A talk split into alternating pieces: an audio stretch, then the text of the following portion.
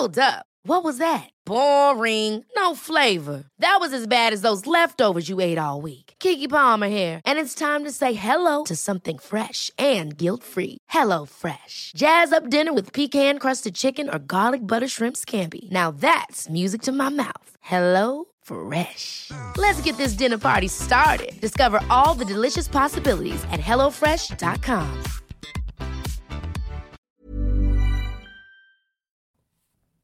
Der Zorn der Gutsherrin kann jede treffen, die zur falschen Zeit in ihrer Umgebung ist. Besonders richtet sich ihre Wut gegen junge Frauen und sie macht auch nicht davor Halt, Kindern etwas anzutun. Sie hat die Macht, das Geld und die Verbindungen, um alle ihre Opfer verschwinden zu lassen. Es ist von 139 Toten die Rede und von Kannibalismus. Aber wie viele hat Daria Saltikova wirklich auf dem Gewissen?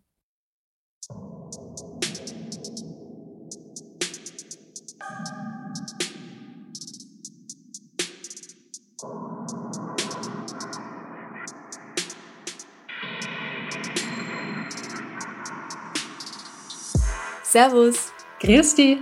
Herzlich willkommen bei Das Darf ein bisschen Mord sein? Dein Podcast zum Thema wahre Verbrechen. Mein Name ist Franziska Singer und heute habe ich einen Gast, weil Amrei leider immer noch ein bisschen unter den Folgen von Corona leidet. Und mein Gast ist Julia Stipsitz. Hallo Franziska. Grüß dich. Hallo. Ja, äh, danke, dass ich wieder da sein darf. Ich stelle mich zwei Sekunden vor. Ich war ja schon ein paar Mal bei dir zu Gast. äh, ganz, genau. ganz toll immer mit den Geschichten. Äh, ich bin die Julia Stipsitz. Ich bin Schauspielerin, Autorin, beschäftige mich momentan ganz viel mit True Storytelling. Das ist ja recht ähnlich wie das, was du machst, nur dass es bei meinen Geschichten mhm. aus meinem Leben nicht um Mord und Totschlag geht zu meiner großen Freude. ja, und letzte Woche durfte ich live bei dir als Gast auf der Bühne sitzen in Wien. Das habe ich auch ganz besonders toll gefunden. Beim Wiener Kultursommer, ja. Ja, Wiener Kultursommer, das war unglaublich toll für, für alle, die dort waren. Super, dass ihr da wart. Ja, danke schön. Wir haben trotz ein bisschen kälterem Sommerabend durchgehalten. Und es war wirklich ein ganz, ganz tolles Publikum da.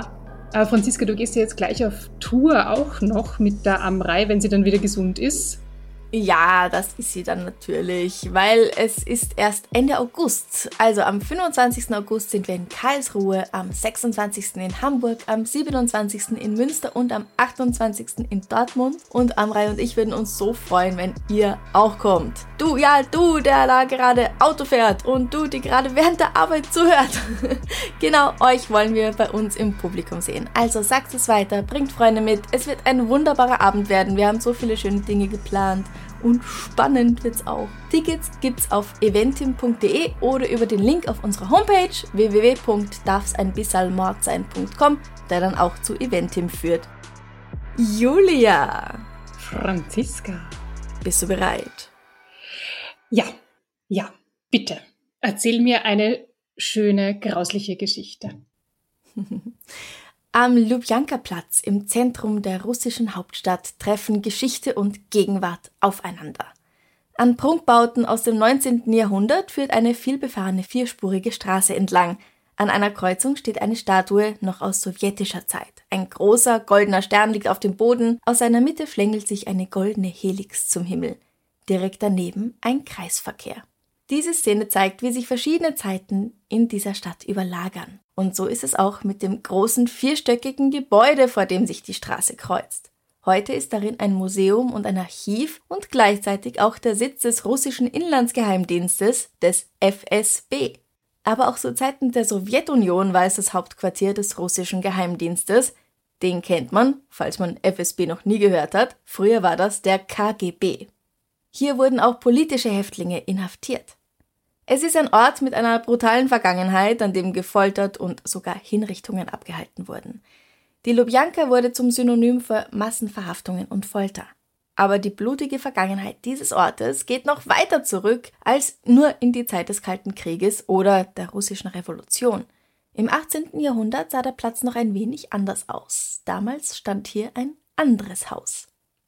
Und du erzählst mir bestimmt nicht von Moskau, weil wir Reisetipps geben wollen, oder? Nein, in der derzeitigen politischen Lage sowieso schon mal gar nicht. Übrigens, du, wenn ich Haus sage, dann nur, weil ein Haus halt so vier Wände und ein Dach hat. Wir sprechen hier natürlich von riesigen Gebäuden. Palais würde vielleicht eher passen. Aber begeben wir uns mal zu den Personen, um die es heute geht. Wir befinden uns im Jahr 1762. Und ich möchte mich für mein furchtbares Russisch entschuldigen. Die Bauern Sacheli Martinov und Jarmola Iljin bitten um, Audi bitten um eine Audienz bei Zarin Katharina höchstpersönlich.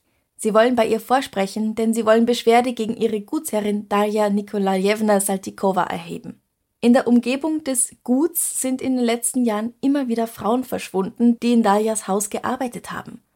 Unter ihnen ist auch die Frau von Sarveli und drei Ehefrauen von Jarmolai Ilyin. Drei gleich, drei Ehefrauen. Polygamie oder? Nein, hintereinander. Es ist eine Frau nach der anderen verschwunden. Also eine ist weg, da hat er neu geheiratet, dann ist auch die weg, er hat neu geheiratet und auch die dritte weg. Was okay ist, wenn er einfach ein scheiß Kerl ist, aber das ist halt hier nicht der Fall. Die beiden sind auch nicht die einzigen, die ihre Ehefrauen vermissen. In den letzten Jahren sollen auf dem Gut der Saltikova Dutzende Angestellte, vor allem Frauen, verschwunden sein. Hm. Und schon seit einiger Zeit gibt es in den umliegenden Dörfern Gerüchte, dass die Gutsherrin selbst hinter dem Verschwinden der Frauen steckt. Immer wieder werden Kutschen gesehen, die mit auffälliger Ladung vom Gut wegfahren.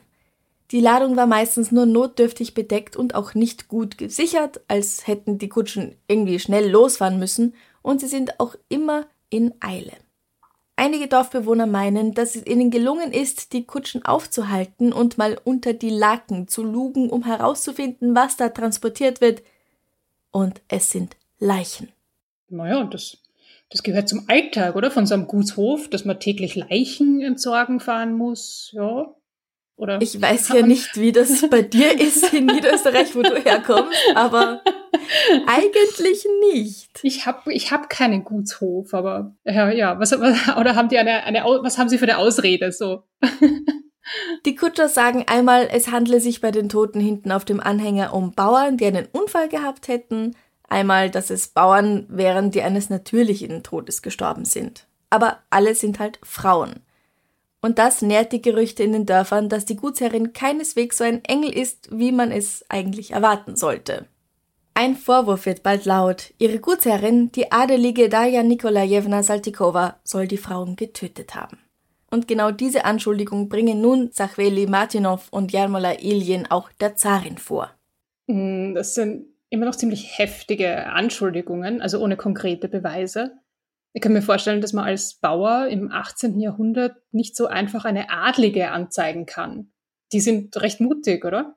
Ja, das ist tatsächlich sehr mutig. Russland ist in dieser Zeit ein Kaiserreich und die Gesellschaft ist streng in Stände eingeteilt. Ganz oben stehen natürlich die Adeligen und die Bauern. Muschiks sind irgendwo ganz unten. Sie gehören sogar als Leibeigene den Gutsherren oder Gutsherrinnen und das ist auch bei Sachveli und Jermolai so. Sie sind sozusagen Eigentum ihrer Gutsherrin. Dass sie dann gegen sie bei der Zarin klagen, das ist ein sehr großer Schritt. Wenn sie mit dieser Anschuldigung im Unrecht sein sollten, dann würde das für die beiden Bauern nicht so gut enden, denn sie sind der Willkür ihrer Herrin und der Behörden ausgeliefert. Eine mögliche Strafe für Verrat, als dem man so eine Anschuldigung werten könnte, ist eine öffentliche Auspeitschung oder dass man in ein Arbeitslager nach Sibirien gesendet wird oder gleich die Todesstrafe. Aber zum Glück für die beiden will Katharina gegen die Leibeigenschaft der Bauern in Russland vorgehen und sie glaubt ihnen. Sie gibt Ermittlungen in Auftrag. Vielleicht weiß sie, dass die Hürde, bis zur Zarin zu gehen, so hoch ist, dass niemand in der Position von Sachveli und Jarmolai eine falsche Anschuldigung vorbringen würde. Sie lässt Daria also verhaften und die Ermittlungen auf dem Gut und den Dörfern im Umkreis beginnen. Was wissen wir denn über Darias Background? Also Name, Alter, Schuhgröße. Die Gutsherrin Daja Nikolajewna Saltikova ist zu diesem Zeitpunkt 32 Jahre alt. Sie kommt am 11. März 1730 zur Welt. Ihre Eltern sind Nikolai Avtonomowitsch Ivanov und Anna Ivanovna Davidova. Das heißt, Darja ist eine geborene Ivanovna. Sie ist die dritte von fünf Töchtern des wohlhabenden adeligen Großgrundbesitzers. Ihre Cousins sind Prinzen und Grafen. Daria heiratet den Kapitän des Leibgarde-Kavallerieregiments Gleb Alexejewitsch Saltikow, mit dem sie zwei Söhne bekommt, Sergei, geboren 1750, und Nikolai, geboren 1751. Die Ehe ist kurz, da Gleb jung stirbt. Darja ist nun schon mit nur 26 Jahren Witwe, ganz allein mit zwei kleinen Kindern. Und jede Menge Bedienstete natürlich. Natürlich, aber sonst ganz allein, mit ihrem Reichtum. Daria ist nun nämlich eine der reichsten Witwen Russlands. Sie hat nun etwa 600 Muschiks unter ihrer Herrschaft, leibeigene Bauern, etwa halbe halbe Frauen und Männer, auf Gütern in Moskau, Wologda, das liegt gut 400 Kilometer Luftlinie nordöstlich von Moskau, und Kostroma, das liegt gute 300 Kilometer nordöstlich, quasi auf dem Weg nach Wologda. Also wenn du bei Jaroslawl rechts abbiegst, ich aber. Kenne kenn mich total aus, danke. sie hat auch Güter südlich von Moskau, ist alles klar, ja? Mhm, mhm, total, ja. Ihre Dörfer bringen erhebliche Einnahmen. Das weiß man unter anderem, weil schriftlich belegt ist, dass sie nicht mit hohen Bestechungsgeldern an verschiedene Beamte geizt und auch sehr große Spenden an Klöster, Tempel und Kirchen macht. Die junge Gutsherrin, die mit Spitznamen Saltichicha gerufen wird, ist tiefgläubig. Fast jedes Jahr unternimmt sie eine Pilgerreise zu einem orthodoxen Heiligtum. Einmal besucht sie zum Beispiel das Höhlenkloster in Kiew. Das ist eine Strecke von 900 Kilometer. Das muss man schon wollen in so einer Kutsche. Während solcher Reisen teilt Daria dann großzügig Spenden und Almosen aus. Ganz die wohltätige, reiche Adelige. Ihr Stadthaus in Moskau befindet sich am Lubjanka-Platz, das heißt an der Stelle, wo bis heute der Riesenkasten steht, in dem der Geheimdienst sitzt. Ihr Haus ist leider nicht mehr erhalten, sondern da wurde eben ein neues gebaut. Das Anwesen, auf dem sie aber die meisten ihrer Gräueltaten begeht, befindet sich woanders, auf dem Territorium des heutigen Dorfes Mosrentgen im Südwesten von Moskau. Und hier soll sie die ganzen Frauen ermordet haben. Genau. Wie es halt oft so ist beim Adel oder den sogenannten oberen 10.000, die Ermittlungen zeichnen ein ganz anderes Bild, als Daria es nach außen zeigt. Katharina die Große lässt zum Zweck der Ermittlungen ein Justizkollegium aufstellen. Die Ermittler befragen hunderte Zeugen, sehen sich alle Aufzeichnungen an, die auf dem Gut gemacht wurden, und untersuchen auch so manches Grab, das sich auf dem Gut finden lässt. Und an den Gerüchten, die über die Gutsherrin in Umlauf sind, ist wohl einiges dran.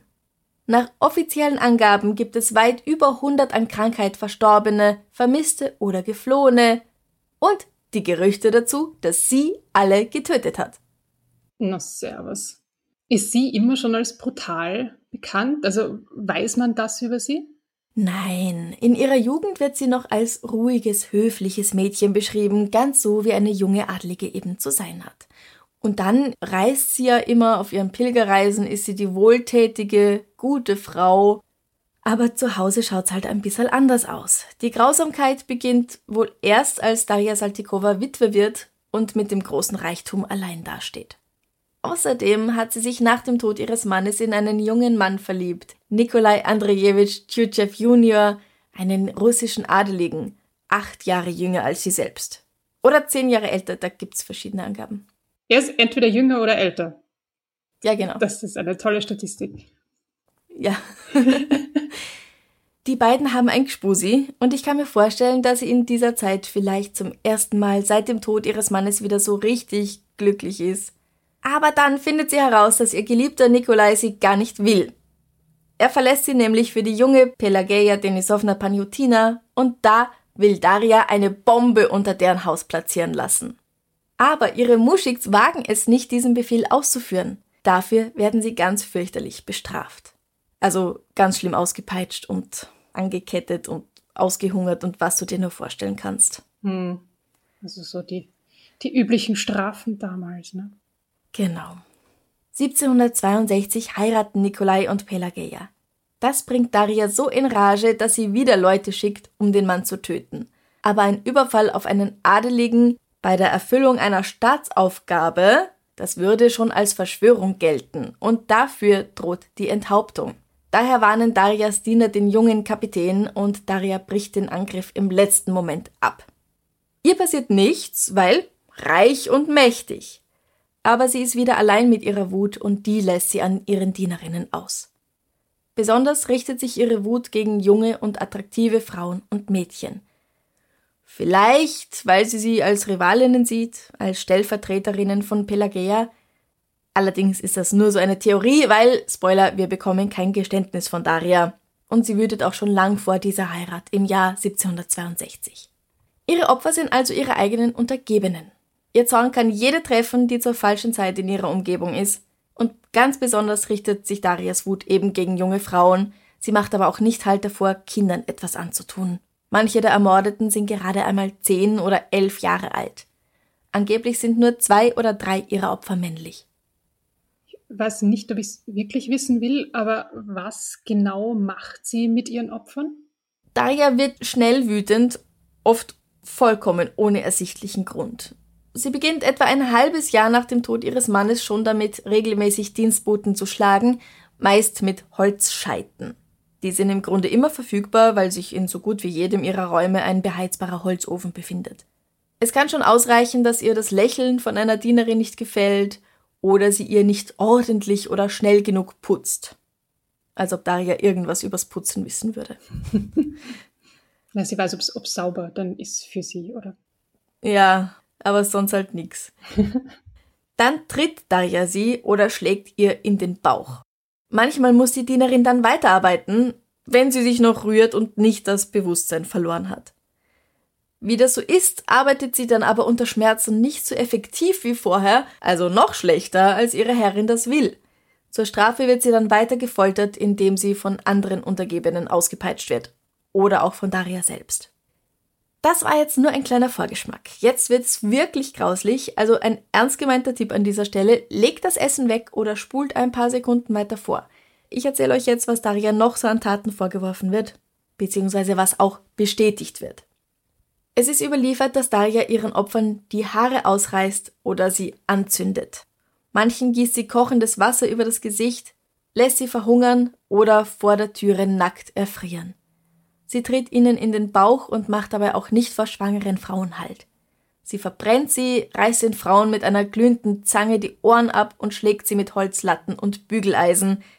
Das sind so ganz schwere, mit heißen Platten gefüllte Behälter aus Metall. Das heißt, zu den Schlägen kommen die Verbrennungen in dem Fall auch noch dazu. Das macht sie natürlich nicht alles ganz allein. Sie ist ja eine reiche Adlige und als solche hat sie auch immer Handlanger, die ihr dabei helfen, die Frauen festzuhalten oder sie weiter quälen, sodass Daria auch mal die Füße hochlegen kann und die sich dann auch um die Entsorgung von Leichen kümmern, wenn ihre Opfer an den Folgen der Folter sterben. Und das kommt häufig vor, denn Darias Wut kennt kein Pardon. Sie quält sie bis zum Tod, manchmal über Tage hinweg. Ich verstehe ja, dass sie eine, eine unglaubliche Macht hat, ja, da als, als Adlige und sich kaum jemand trauen wird, gegen sie zu reden, aber trotzdem bei all dem, was du gerade da erzählt hast, da sagt nie jemand irgendwas. Jein. Es ist schon so, dass es immer wieder Beschwerden an die Zarin Jelisaweta Petrovna und den darauffolgenden Zaren Peter III. gibt. Denn absolut unfähiges Heisel ist und nach einem halben Jahr nach einem Staatsstreich von seiner Frau abgelöst wird, die wir als Katharina die Große kennen. Aber da Daria einer bekannten Adelsfamilie angehört, werden alle Fälle zu ihren Gunsten entschieden, wenn sich überhaupt jemand darum kümmert denn sie spart nicht mit großzügigen Geschenken an die Behörden. Man könnte es auch Bestechung nennen. Eventuell. Tut man aber nicht, ne? nein, nein, nein. nein, nein, nein. Und wenn sich jemand deinesfalls annimmt und dann aber zu Dayas Gunsten entscheidet, dann schaut's schlecht für dich aus. Weil Lügner und Betrüger werden hart bestraft, mit Peitschenschlägen und eventuell Verbannung nach Sibirien. Oder gleich die Todesstrafe. Wobei Verbannung nach Sibirien ist eine hinausgezögerte Todesstrafe. Im Juli 1762 besteigt Katharina die Große Russlands Thron.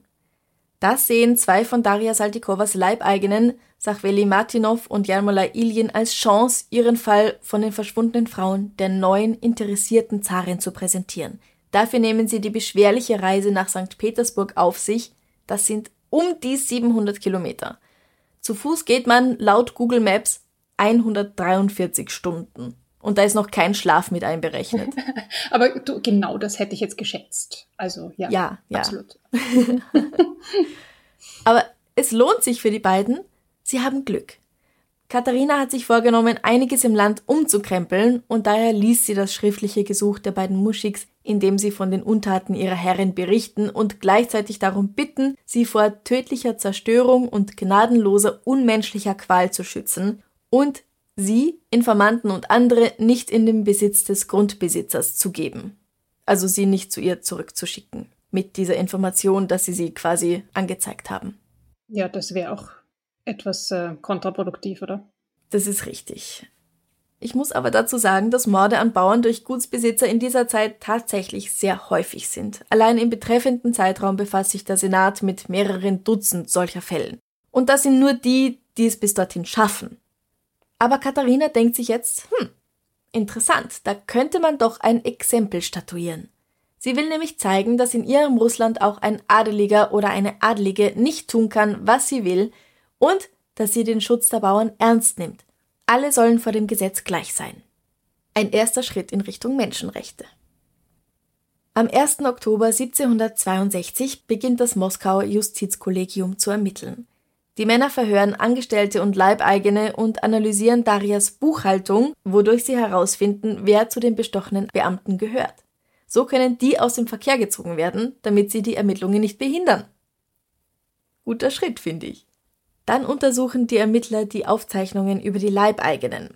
Da steht also drin, welche Bauern wann geh- oder verkauft wurden, wo sie arbeiten und wer wann gestorben ist und woran. Dadurch finden sie heraus, dass es einige Tode gibt, die verdächtig wirken. Ja, wie, wie bei dem einen Mann vorhin, der gleich drei Ehefrauen hintereinander verloren hat. Das ist auch nicht unverdächtig. Ja, genau. Außerdem übersteigt die Todesrate der Frauen die der Männer bei weitem, wofür man keine logische Erklärung findet. Es fällt auf, dass in Darias Diensten viele junge Frauen als Dienstmädchen anfangen und ein paar Wochen später tot sind. Einige Bäuerinnen wurden angeblich in ihre Heimatdörfer entlassen, woraufhin sie sofort gestorben oder verschwunden sind. In den Archiven finden Sie außerdem 21 Beschwerden aus den Jahren 1756 bis 1762, die Daria Saltikovas Muschiks bei Hof gegen sie eingereicht hatten. In jeder der Beschwerden wurden konkrete Beispiele für Schläge und den anschließenden Tod von Leibeigenen genannt. Formal wurden alle eingereichten Beschwerden ordnungsgemäß geprüft, aber die Beamten hatten ihre Hände quasi in Darias Taschen und haben die Beschwerdeführer an sie zurückgeschickt. Ah ja, jetzt haben wir das von vorhin wieder. Also die haben die Beschwerden gegen die Daria an sie selber zurückgeschickt mhm. mit Namen und, und allem, so dass sie direkt wusste, von wem das natürlich kommt. Ja. Sehr, nicht so toll. Nein, nicht so toll. Nicht so hilfreich für die, für die Armen. Mhm.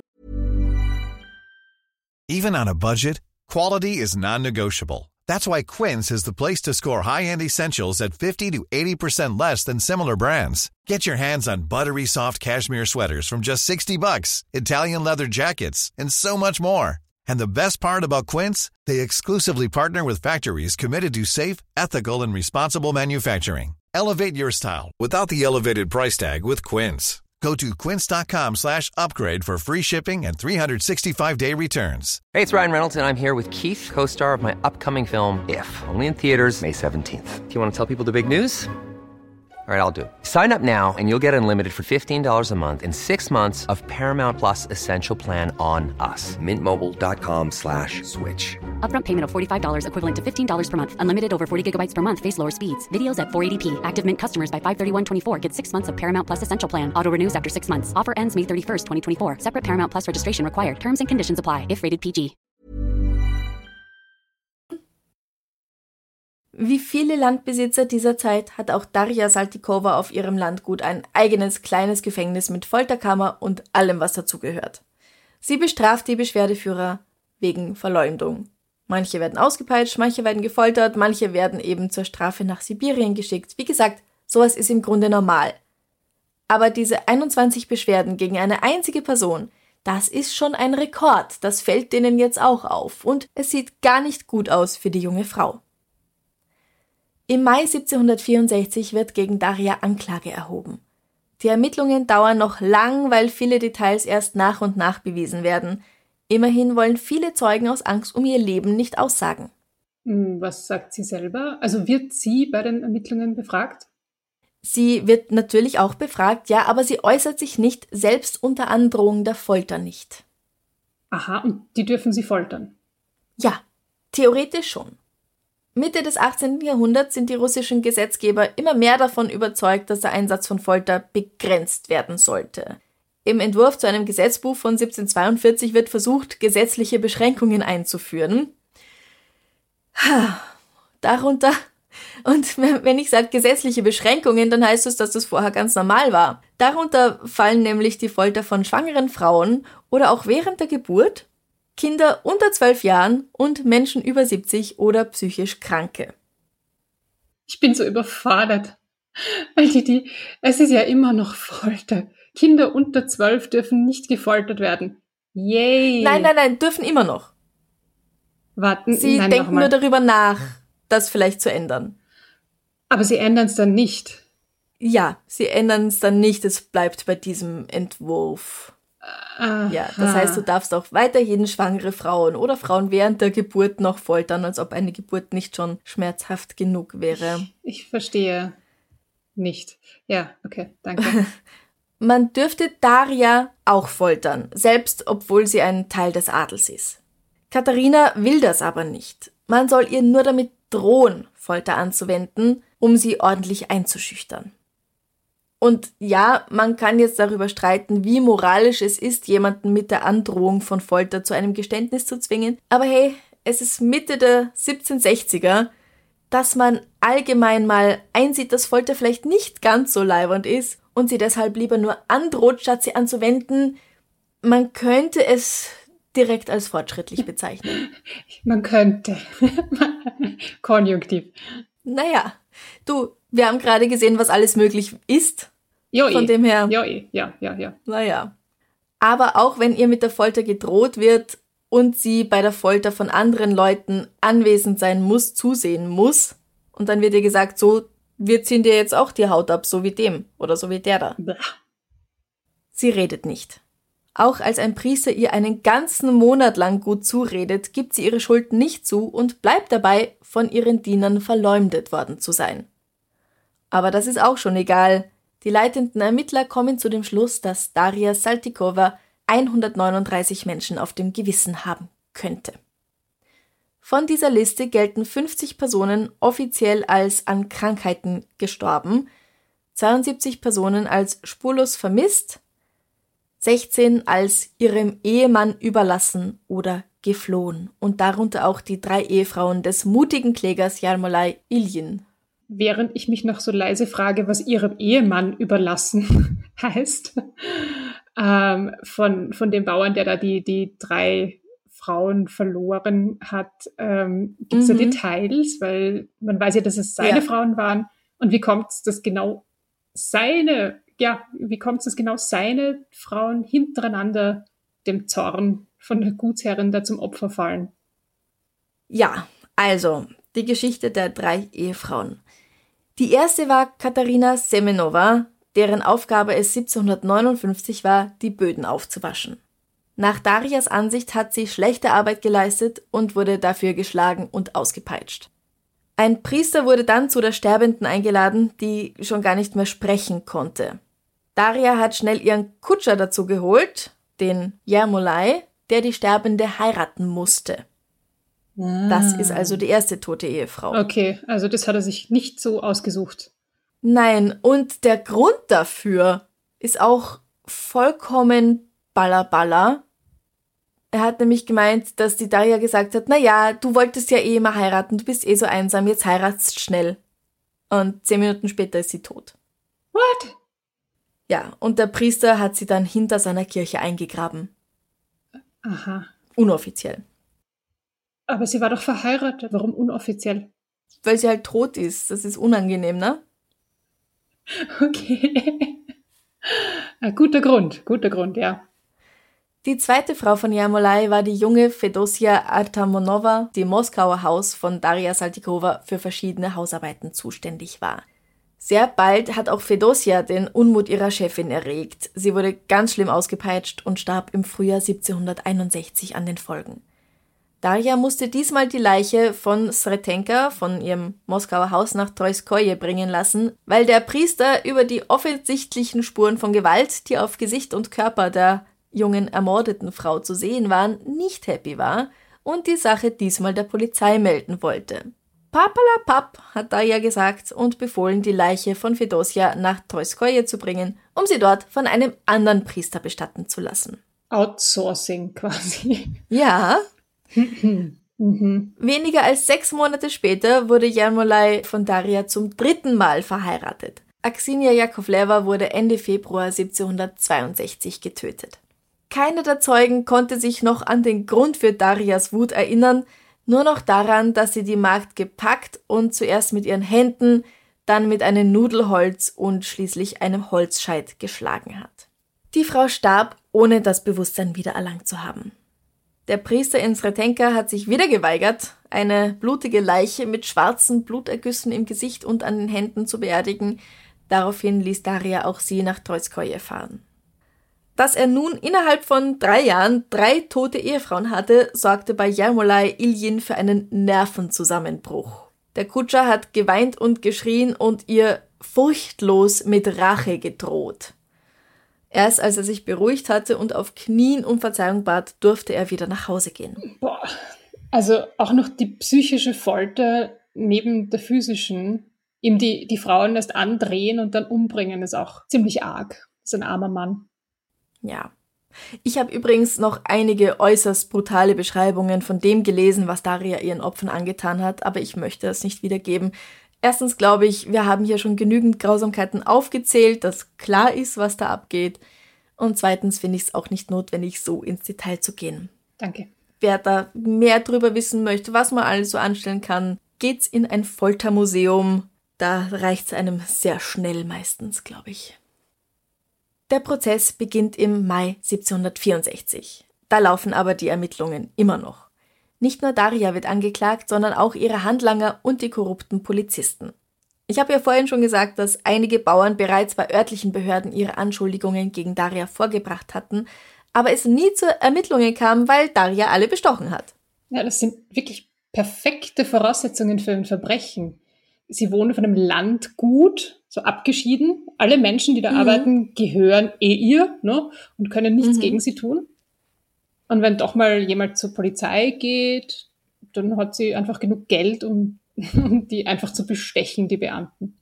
Ja, es ist perfekt. Also diese 21 dokumentierten Meldungen, die sind ja einfach äh, im Nichts verlaufen. Ist ja, nie was passiert. Du musst überlegen, wie viele dann eigentlich noch mehr nicht öffentlich gemeldet eingegangen sind, wenn man nur von 21 weiß. Ja, beziehungsweise wie viele sich nicht getraut haben, ja, genau überhaupt genau das, was zu sagen. Genau das, ja. Im Prozess werden die Verantwortlichen dafür zur Rechenschaft gezogen. Zarin Katharina will zeigen, dass sie Korruption nicht durchgehen lässt. Den höher gestellten Helfern werden die Titel entzogen, sie werden enteignet und in die Verbannung geschickt. Die von niedrigerem Stand werden öffentlich ausgepeitscht und in Arbeitslager geschickt. Trotzdem haben aber viele Zeugen noch Angst auszusagen. Aber für Katharina die Große und das Gericht bestehen keine Zweifel, dass die Gutsherrin Daria Nikolajewna Saltykova schuldig ist, auch wenn Daria die Taten bis zu ihrem Lebensende abstreitet. Dafür, dass Daria für den Tod von allen drei Frauen von Jarmolai Schuld trägt, können übrigens keine direkten Beweise gefunden werden. Daher wird sie am Ende nur beschuldigt, die dritte, das war Axinia Jakovleva, getötet zu haben. Am 2. Oktober 1768 sendet Katharina ein Dekret an den Senat, in dem sie sowohl die gegen Daria verhängte Strafe als auch die weitere Vorgehensweise detailliert beschreibt. Davon sind vier handschriftliche Skizzen erhalten. Die Katze hat sich da wirklich Gedanken gemacht, wie sie es am besten ausdrücken soll. Es gibt eine Version, in der die Kaiserin schreibt, dass Daria Saltikova unwürdig sei, eine Frau genannt zu werden. Für die Folter und Ermordung von mindestens 38 Menschen soll Daria Nikolajewna Saltikova lebenslänglich in Haft. In 26 Fällen ist sie weiterhin verdächtig. In Bezug auf den Tod von elf Personen wird sie freigesprochen oder es wird dann doch keine Anklage erhoben. Zusätzlich werden ihr ihre Ehrenrechte entzogen, ihr wird ihr Status als Adelige aberkannt. Sie verliert auch ihre Rechte als Mutter, es wird ihr also das Sorgerecht für die beiden Söhne aberkannt und natürlich wird auch ihr gesamter Besitz beschlagnahmt. Bevor sie inhaftiert wird, hat Daria eine Stunde lang auf dem Roten Platz am Pranger zu stehen, mit einem Schild, auf dem steht, dass sie eine Mörderin ist, die viele Leute gequält hat. Hier kann das Volk sie begutachten, anspucken und mit faulem Obst bewerfen. Mhm, aber sie wird nicht zum Tod verurteilt. Ich hätte das bei einem Schuldspruch eigentlich schon angenommen, muss ich sagen. Wenn das so ein arger Fall ist, ja, ich eigentlich ja. auch. Es stand auch wirklich kurz im Raum, Katharina hat aber abgelehnt, aus Angst, den Adel gegen sich aufzubringen, dass es ein Schritt zu weit ist. Aber sie hat ihr ja schon die Rechte aberkannt als Adlige. Ja, schon. aber trotzdem. Sie ist ja gar keine mehr. Naja, aber bis dahin schon. Bei Adeligen wäre eine Verbannung oder eben eine Haft in so einem Fall die übliche Strafe. Mhm. Nach dem Pranger wird Daria im Iwanowski-Konvent oder zu Deutsch findest du es unter Johannes der Täufer-Kloster im Zentrum von Moskau in einer unterirdischen Zelle eingesperrt. Als besonders harte Bedingung der Haft wird verfügt, dass in ihrer Zelle kein Licht gemacht werden darf. Nur wenn ihr Essen gebracht wird, darf eine Kerze in die Zelle gestellt werden, die wieder entfernt wird, sobald sie mit der Mahlzeit fertig ist. Sie darf sich nicht viel bewegen, was bei der Größe ihrer Zelle auch gar nicht möglich ist. Die Zelle ist auch nur gute zwei Meter hoch und sie darf weder Briefe schreiben noch empfangen. Und es darf auch niemand mit ihr reden, außer es kommt hin und wieder mal eine Nonne kurz vorbei. Also jetzt wird sie gefoltert, ja. Ja. Genau. An großen kirchlichen Feiertagen wird sie zu einem kleinen Fenster in der Wand der Kirche gebracht, durch das sie dann der Messe lauschen kann. Daya ist nicht die einzige, die im Kloster inhaftiert ist, auch wenn die anderen Insassinnen wohl keine Dunkelheit ertragen müssen. Tatsächlich ist zu der Zeit nämlich die Unterbringung von Häftlingen für das Kloster eine Möglichkeit, Geld zu verdienen. Also ein recht amerikanisches Konzept eigentlich. Vor allem für ein russisches Kloster, ja. Das Ivanov-Konvent ist ein Kloster, in dem zu der Zeit gerne mal Frauen untergebracht werden, die in politische Skandale oder Kriminalfälle verwickelt werden. Also passt beides auf Daria. Sie werden teilweise unter dem Deckmantel einer psychischen Krankheit eingewiesen und sind dann vor der Außenwelt verborgen. Hier vegetiert Daria nun in Dunkelheit vor sich hin, ganze elf Jahre lang.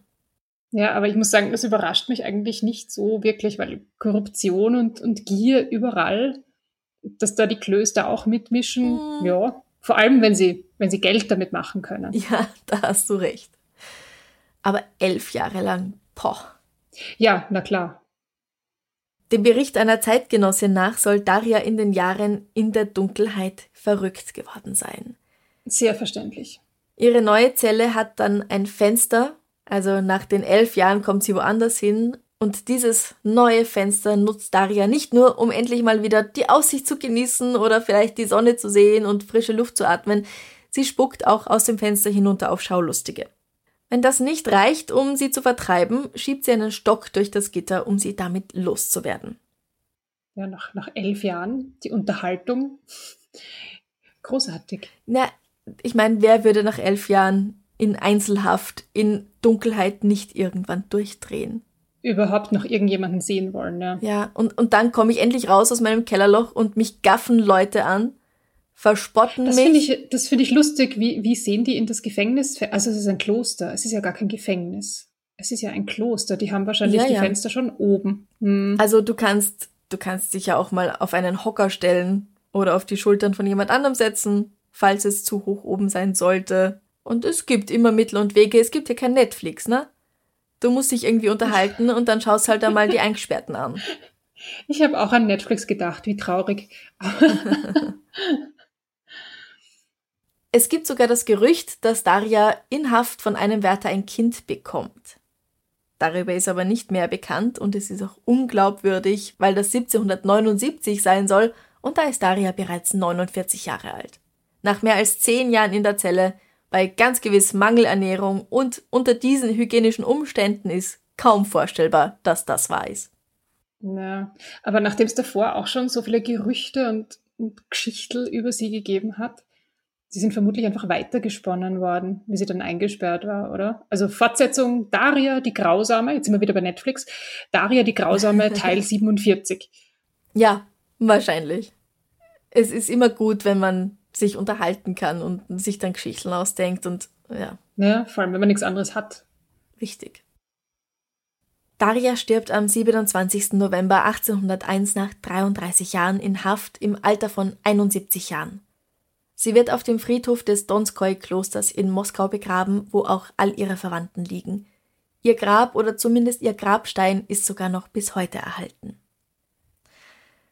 Und ich habe es vorher schon mal kurz angerissen und ich finde es nicht unwichtig zu erwähnen, dass sie immer wieder als Kannibalin bezeichnet wird. Ab 1764 verbreiten sich zunächst in Moskau und dann in anderen Städten Russlands Gerüchte, dass Daria Saltikova nicht nur Menschen getötet, sondern auch ihr Fleisch gegessen haben soll. Das ist auch die bessere Geschichte, die verkauft sich dann noch besser. Richtig. Und warum? Mal davon abgesehen, dass es eine gute Geschichte ist. Die Leute haben geglaubt, dass das Fleisch von Frauen zarter ist als das von Männern. Das Auspeitschen soll es noch zarter gemacht und es außerdem gleich vom Knochen gelöst haben, wodurch die Kannibalin mit wenig Mühe hochwertige Filets in der Hand gehalten hätte. Jo. Ja, das ist natürlich Blödsinn. Da darf man ruhig drüber lachen. Es ist ein Schaß. Daria Saltikova hat bestimmt niemals Menschenfleisch gegessen und auch nie befohlen, die Körper der von ihr getöteten Menschen zu zerstückeln, um dann Filets daraus zu gewinnen. In manchen Berichten wird sogar behauptet, dass sie Babys frisst. Aber ja. auch das ist nur Legende. Babys essen, das ist halt so ziemlich das Schlimmste, was sich ein Mensch vorstellen kann. Und darum wird ihr, dieser sowieso schon wirklich furchtbaren Person, das halt auch noch angelastet. Fürs Babys fressen oder generell den Kannibalismus gibt es aber in ihrem Fall keinerlei Beweise. Der Vorwurf des Kannibalismus ist gegen sie auch niemals offiziell erhoben worden. Es ist also wirklich mit großer, großer Wahrscheinlichkeit reine Geschichteldruckerei. Was denkst du?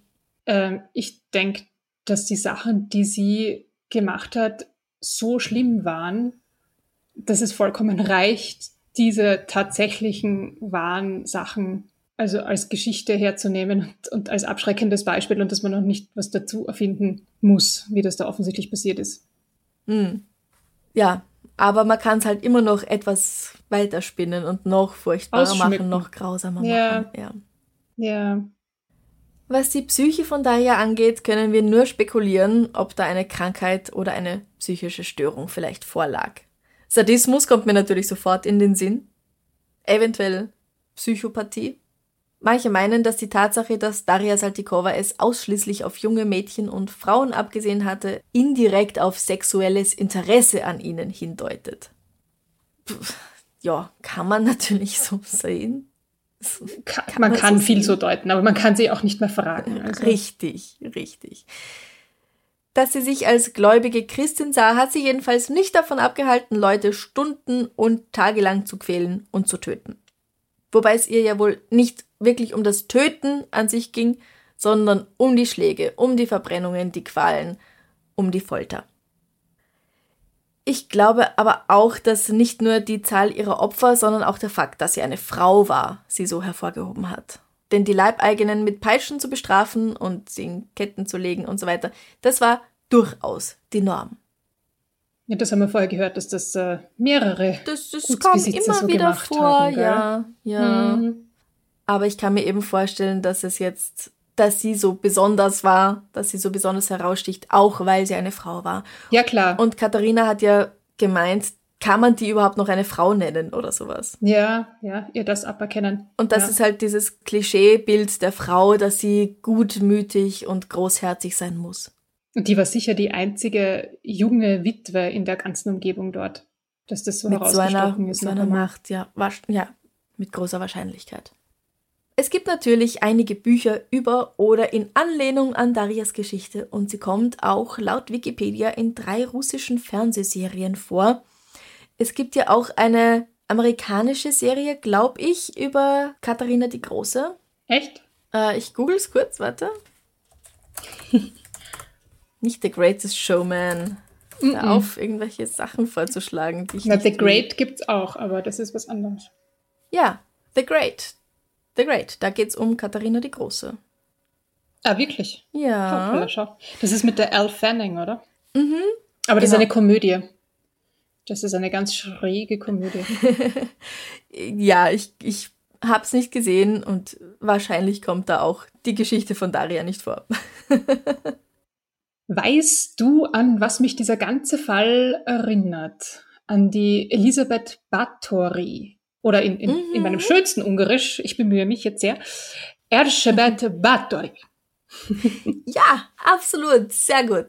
Gutes Geschichtswissen, Julia. oder, oder True Crime Wissen. ja, Gruselwissen. Daria wird nämlich auch manchmal die russische Bathory genannt. Ah, kurz, na bitte, schau. Ja, kurz zur Erklärung. Elisabeth war eine, oder Erschebet war eine ungarische Adlige, von der man sagt, dass sie über 600 Mädchen und Frauen getötet hat, weil sie in ihrem Blut baden wollte, um jung und schön zu bleiben. Mhm. Sie wird auch Blutgräfin genannt. Elisabeth lebte von 1560 bis 1640 und ist aus einer reichen adligen Familie gekommen. Wie Daria war sie Witwe und herrschte so allein über ihre Burg Tschachice. Wie Daria hat sie ihren Sadismus gegenüber ihren Dienerinnen ausgelebt und damit kam sie auch ziemlich lange durch. Allerdings entsprach Elisabeths brutales Verhalten gegenüber den Untergebenen ebenfalls der Norm. Es soll lediglich exzessiver gewesen sein als das von anderen Hochadeligen. Mhm, also immer noch vollkommen normal mit. Eigentlich noch, ja, ein, ein bisschen mehr. Ein paar sterben halt. Ja. Also etwas übertrieben einfach. So, ja, kann man alles machen, aber nimm dich ein bisschen zurück, dann, dann passt's wieder. Also ah, ja. halt nur, nur drei abschlachten und nicht sieben. Nicht sieben, ja. ja. Sie wurde eventuell nur deswegen angeklagt, weil sie es zu weit getrieben hat, weil sie sich nicht mit Bauernmädchen begnügt hat, um die sich eh keiner von Rang und Namen schert, sondern weil sie schließlich auch Mädchen aus dem niederen Adel umgebracht haben soll, darunter einige auch in ihrem Palais in Wien. Und ich muss auch sagen, dass das eventuell alles gar nicht wahr ist. Und diese Geschichten nur erfunden wurden, weil ihre Macht den Habsburgern nicht so in den Kram gepasst hat. Mm. Ja. Mhm. Sie wurde schließlich von der Bevölkerung und Fürsten gemeinsam gestürzt und ihre Burg wurde gestürmt. Danach wurde sie in ihrem Zimmer eingesperrt und wie auch bei Daria quasi wurden die Fenster zugemauert, sodass sie kein Licht mehr sah, sagt man. Stimmt aber nicht, weil diese Aussage, dass sie in einem Turmzimmer eingemauert worden ist, ist nicht belegt. Ist ein Blödsinn. Also, vielleicht mache ich sogar mal eine Folge über Elisabeth Bathory. Eine ja, spannende Person. ähm, und man kennt sie eben dafür, dass sie im, im Blut ihrer Dienerinnen gebadet haben soll. Auch wenn das in Wirklichkeit gar nicht stimmt. Elisabeth ist heute noch bekannt. Ihre Geschichte soll auch Bram Stoker bei seinem Dracula inspiriert haben. Dracula sollte ja eigentlich sogar in Österreich spielen, in der Steiermark und gar nicht in Transsilvanien. Dracula auch? Ähm, es gibt ein, ein fantastisches Buch von einem Iren, das vor Dracula geschrieben worden ist. Camilla. Kennst du Camilla? Mhm. Genau, der lesbische Vampirroman. Ja, aber der spielt tatsächlich in der Steiermark. Ja, ja. Und äh, der gute Bram wollte das auch in der Steiermark spielen lassen gar nicht abgekupfert. Nein, gar, alles gar nicht. Nein. es gibt Filme und historische Romane mit Elisabeth in der Haupt- oder Nebenrolle und dann gibt es natürlich die schwedische Metalband Bathory und zahlreiche von ihrem Mythos inspirierte Lieder, auch hauptsächlich aus der Metal-Szene, zum Beispiel von Camelot Slayer oder Ghost und es gibt auch zumindest zwei Opern. Finde ich sehr mhm. interessant. Hast du die schon mal gehört? Nein, nein, aber sollte man sich Nein. mal anschauen vielleicht. Ja, aber Oper ist immer tragisch. Also das passt schon dann für das Genre auch, muss man sagen. Absolut. Es passt super gut. Ja, bin ich gar nicht so überrascht. Zu Daria Saltikova gibt es keine Opern. Es gibt nicht einmal Bilder von ihr. Alle, die man findet, das ist hauptsächlich ein sehr hübsches Porträt einer jungen Frau mit gepuderter Perücke und das bildet jemand anderen ab. In dem Fall ist es Daria Petrovna Saltikova, eine sehr gebildete Adlige, die in den 1760ern von Katharina der Großen als Hofdame gewählt wird. Es gibt nur ein paar modernere Zeichnungen von Daria Nikolajewna Saltikova und die stellen sie ausschließlich bei der Folter oder gleich als hässliche Märchenhexe dar. Die vermutlich dann der Künstler erfunden hat, weil ich nehme an, dass sie sich nicht hingestellt hat und. Nein, nein, so nein die sind auch moderner, diese Zeichnungen. Ah, ja. Ja. oder, oder Gemälde. Man weiß heute nicht mehr, wie sie ausgeschaut hat. Also falls ihr sie googelt, dann kommt ihr nur zu Daria Petrovna Saltikova. Ähm, das Bild von ihr werde ich nicht auf Facebook und Instagram stellen, aber zwei der Darstellungen von Daria Nikolajewna Saltikova bei der Folter und auch als hässliche Märchenhexe. Sehr schön. Ja. Ja, hast du noch Gedanken zu diesem Fall? Zu diesem Fall und dieser Geschichte? Ähm, ja, ich finde es halt auch total spannend, muss ich sagen, dass ganz viele Sachen nicht belegt sind und dann andere Sachen wieder schon belegt sind. Also es ist so eine Mischung tatsächlich. Ich verstehe schon, ich kann das sehr nachvollziehen, dass dann diese Halbwahrheiten und die zusätzlichen Geschichten dazu gedruckt worden sind, wenn du, wenn du ein paar Sachen belegt und ein paar nicht hast und, und jetzt, so wie du sagst bei der Recherche, dass du manche Sachen gar nicht finden kannst, ja, weil das Ganze schon ein paar Jahrhunderte her mhm. ist natürlich erfindet das Hirn vom Menschen dann Dinge dazu, ja, und, mhm. und, und ich habe eh schon gesagt, also die, die grausamen Sachen, die sie gemacht hat, äh, pfui Teufel und, und schrecklich. Und dann haben halt ganz viele Menschen dazu grausame Sachen erfunden. Ja. Wir werden nie herausfinden, also bis auf, bis auf der Kannibalismus, ja, werden wir jetzt nicht herausfinden, was da tatsächlich wirklich passiert ist. Mhm.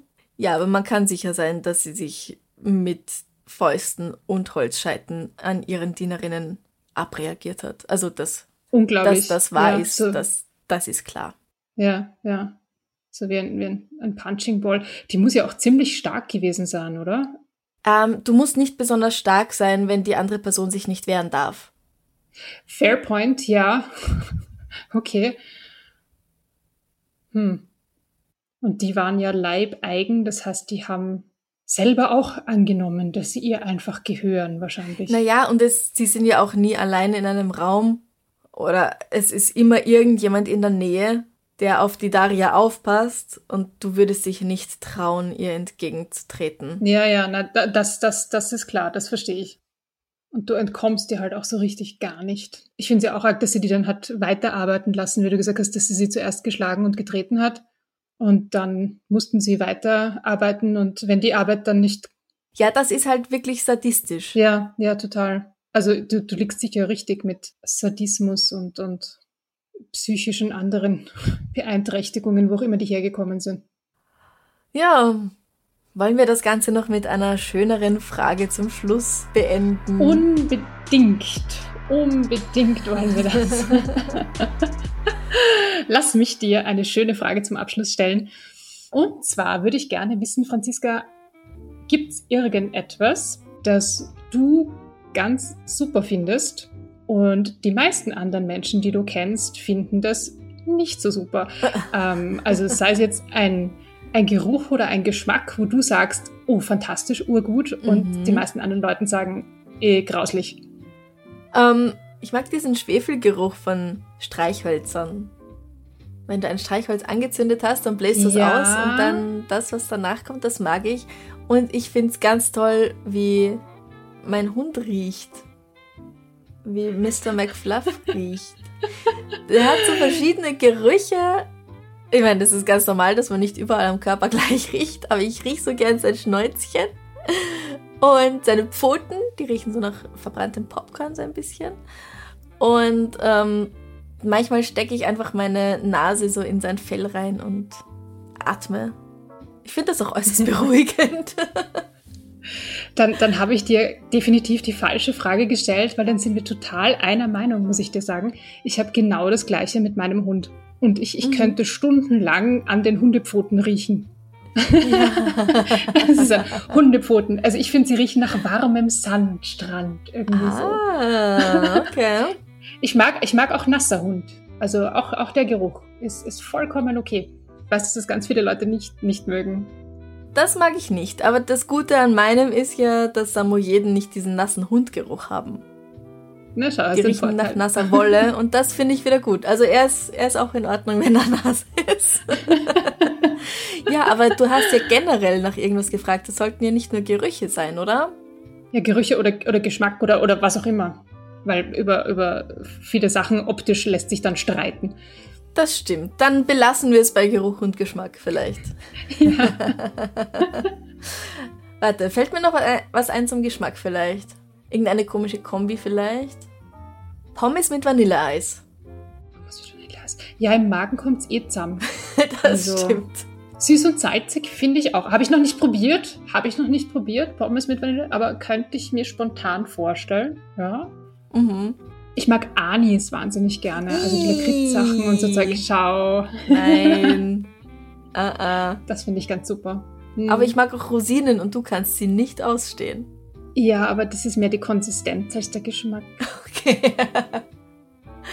Wir stellen die Frage wie immer am Freitag auf Instagram und Facebook und freuen uns schon, was ihr gerne riecht oder schmeckt, was anderen Leuten vielleicht nicht so gefällt. Ich bin sehr gespannt, was andere Leute gut finden oder grauslich finden. und hier noch einmal am Ende der Hinweis. Wir gehen auf Tour. Juhu. Da ist Amrei dann wieder dabei, natürlich.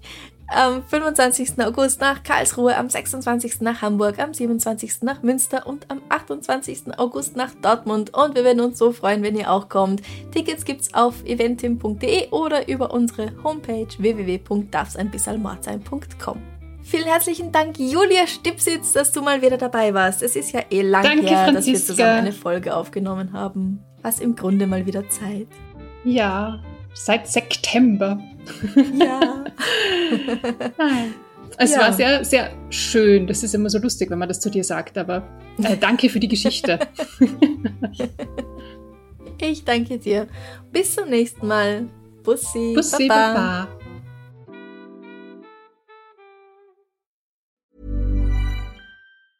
Ever catch yourself eating the same flavorless dinner three days in a row? Dreaming of something better? Well, HelloFresh is your guilt-free dream come true, baby. It's me, Kiki Palmer. Let's wake up those taste buds with hot, juicy pecan-crusted chicken or garlic butter shrimp scampi. Mm. Hello Fresh. Stop dreaming of all the delicious possibilities and dig in at HelloFresh.com. Let's get this dinner party started.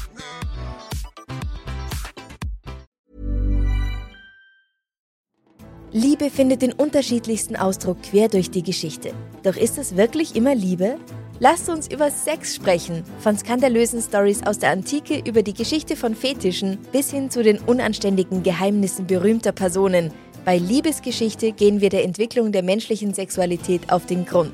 Unterhaltsam, lehrreich und im besten Sinne des Wortes tabulos stellt Franziska Singer, das bin ich, jede Woche die Frage, wer, wann, mit wem und wie.